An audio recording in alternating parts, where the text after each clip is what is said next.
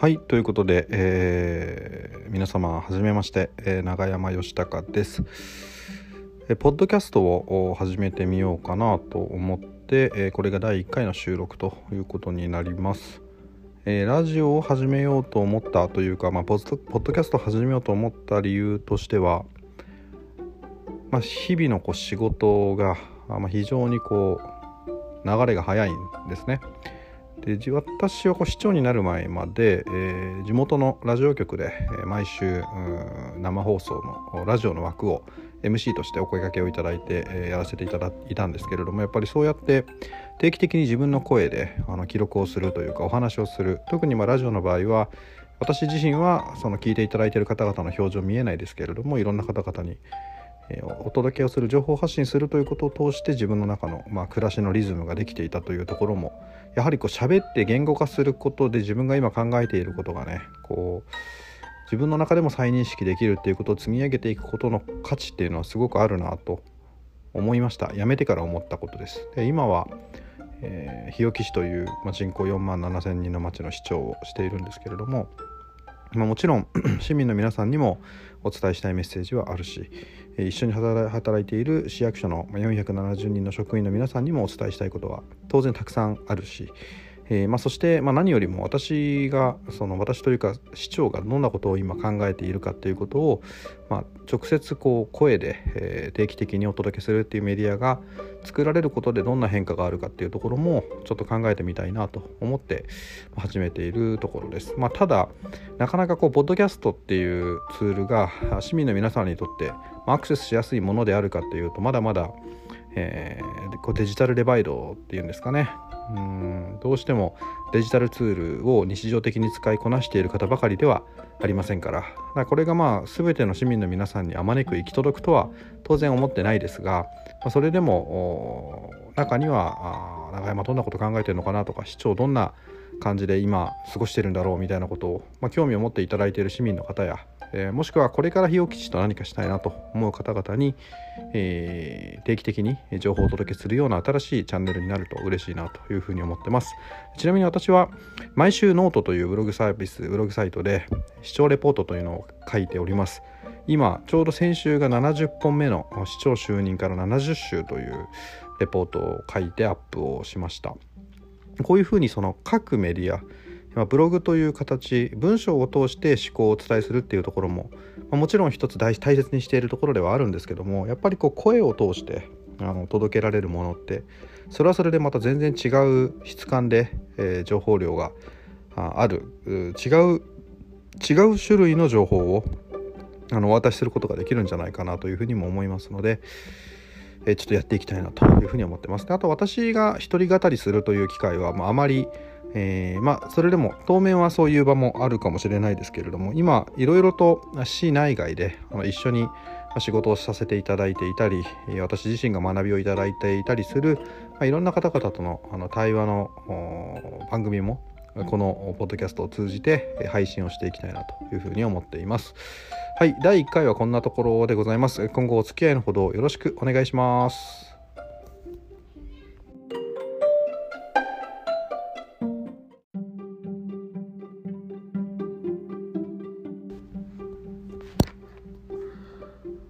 はい、えー、皆さんこんにちは。永山義孝です。今回は2本目の収録ということで、えー、まだまだあの探り探りではありますけれども、えー、話をしていきたいなと思います。まだテイストがちょっとつかめないので、えー、どんなテンションでいくべきかっていうところを自分の中でもま何本か撮ってみて、まあ、ここ声の声色とか話すスピードとかいろんなことをちょっとこう入れてみて、まあ、話をしてみて、えー、その後自分で聞いてみて、えー、いい塩梅を探りたいなというふうに思っておりますので、えー、っとお付き合いのほどよろしくお願いします。まあ、まだ当面は SNS とかで拡散する予定はないので、えー、本当にこう何人かの方に聞いていただいて、それをフィードバックしながら本格的に始める要は社会に対して公開していくというのはもうちょっと先でもいいかもしれないなと思ってますがお付き合いください。え昨日は昨日はというか今日置市内に176個あります。自治会自治会が176個あるんですね。それ一つ一つ草の根対話会って言って、まあ、市長が回るというイベントを今やっておりましてイベントっていうか取り組みをやっていまして、まあ、今回ったのがでもまだ10か所目ぐらいですかね。昨日もある自治会にえーと、世帯数50ぐらい人口が100人前後の、まあ、小規模な自治会にお邪魔をして夜の7時からだいたい予定は1時間なんですけどもまあ、1時間超えることがまあ、多くあるというような場に参加をしてきました。でこういった機会でまあ、集まっていただく皆さんは本当にいろんなことを、まあ、長山に話したいとこれを伝えたいということでもともと考えてきていただく方々も、まあ、もちろんいらっしゃるんですけどもまあ、流れとしてはまず最初に私から、えー、市長になった理由とかあのマニフェストの項目とかそれがどう今、まあ、この今1年就任して1年4ヶ月で、まあ、どんなことをやってきたかっていう話を、まあ、まず最初にこちらからさせていただいてその上で質疑応答に入っていくということです。もうあの完全にこちらも手元にメモ全く持たずにメモっていうかその資料全く持たずに、えーまあ、人間一人でえーまあ、ある種フラットにどん全方向からのご意見を受け止めて、えー、お答えしていくという場なので、まあ、真剣勝負で、まあ、ライブ感もあって私自身は結構好きなあ仕立てになっているという感じです。でいろんな方々から、まあ、いろんな話をいただくんですけども最初はですね要望とかお願い事っていうのがまあたくさん出てくるわけです。例えば道路とかあの草刈り清掃ですね指導の清掃愛護作業とかえーまあ、あとは例えば教育でいうと子どもたちのま通学環境とかねあのバスを走らせてほしいとか、まあ、いろんなお声をいただくんですけれども、まあ、よくお話をさせていただくのがその個別具体的な事案についてその場でお聞きしてそれを即決するっていうことはないですという話をさせてもらってます。でそれはやはりこう市という行政機構の中でさまざまなえーまあ、現場のスタッフから管理職がいて、えー、で私がいるというその構造とあとは行政というのは、まあ、基本的に計画に基づいて計画的に業務を執行すると。でもちろん財政執行については議会の承認をいただく必要があるっていうさまざ、まなあルールのもとで運用されているのでその場で「うん分かりました。じゃあそれやりましょう」とかっていうのはなかなか、まあ、言えないですよと。言えないしうんともう一つちょっとお伝えをしているのはいろんなご意見、うん、いただくけれどもそれはもちろん暮らしを解決するというのは、えー、暮らしの課題を解決する担い手の、まあ、一つの担い手が行政ではあるけれどもそこを行政が解決するということを続けていくとなった場合のその負担は誰が担ってるか背負ってるかっていうと皆さんであり皆さんの子どもさんたちですよっていう話を、まあ、させていただくようにこれ嫌味なくあの過度に負荷を与えることなくこれをお話しするのって結構難しいんですけどもさせていただくようにしてます。で例えば、えーと、集落愛護作業っていう、まあ、いわゆる指導の清掃作業があるんですけれどもえこれは昨日の会場でこういう話が出ました、えー、日置市内にもあのもうすでに人口が減少している自治会の中ではもう本当に残り人口が少ないっていうエリアでは愛護作業をもうやってないというか市に申し合わせて、え市に申し送りをしてこの町ではもう愛護作業しませんという判断をした自治会もどうやらあると聞いたと。でそれで、まあ、その地域は当然ねあのとはいえ指導は管理するこちらも責任あるのでそういった地域もう自治会がもう難しいということで集落での清掃作業をやらなくなった地域については自治会に代わって、まあ、市役所が、えー、道路作業班といいますかその道路の専門チームが草刈りを行政としてやるわけですけれども、まあ、我が自治会でもそうしてもいいですかと聞かれたわけです。えー我が自治会も人口減っているからもう草刈りを自分たちでやるのはやめたいと。もう行政に任せたいけどそれで良いかという話をまあされまして。でまあその話を聞きした時にこちらからお伝えしたことはあの自治会と行政は対等な関係であってで行政が自治会に何かを業務命令としてお願いをできるという関係には実はないですと。ですから今あ集落の皆さん自治会の皆さんでやっていただいている作業はこれは対等な協力関係のもと自治会にご協力を市としてはいただいているという立場なんですと。ですからもう自治会が協力できないというふうにおっしゃる場合にはそれはしっかりと受け止めをさせていただきますということをまずはお伝えしました。で一方でその上でえではそうなった場合に行政がこの地域の草を刈るとした場合に、まあ、その負担をどこが担うかというとこれはま行政がやるんですけどもその行政が動くお金はどこから出てるかというと当然税金ですと。この関係性をご理解いただいた上でもう我々はいいとおっしゃるのであればそれはもう受け取らざるを得ないですということをお伝えをしましたでこれね結構これ話す私も悲しいし受け取る皆さんにもとてもストレスのかかるメッセージだと思うんですけどもやっぱり一つ一つがそういうことなんですよね。あの誰かがやってくれている時にその誰かが動いている原子がどこかっていうところまで考えていくとやはりそこは